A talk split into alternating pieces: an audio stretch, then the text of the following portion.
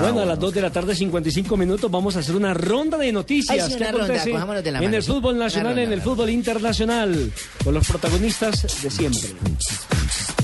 Fabio Capello, director técnico de Rusia, sobre Iker. No puedes cambiar al portero como si fuese centrocampista, haciendo críticas por eso. Francisco Gento, exjugador del Real Madrid, dice, Karim Benzema debe echarle algo más de sangre. Ronaldo. Ronaldo tiene un gran disparo, pero no me pongo nervioso. Ahí viene quien dijo eso, lo dijo Johan Wieland, portero del Copenhague. Sí, señor, y eh, a continuación lo dijo Juan Román Riquelme, jugador de Boca. Teófilo es el mejor de River. Y si lo dice Juan Román, póngale la firma. Carlo Ancelotti siempre sabe lo que hace, hay que darle tiempo, dijo Clarence Sidor, jugador del Botafogo brasileño. Sergio Ramos, jugador del Real Madrid.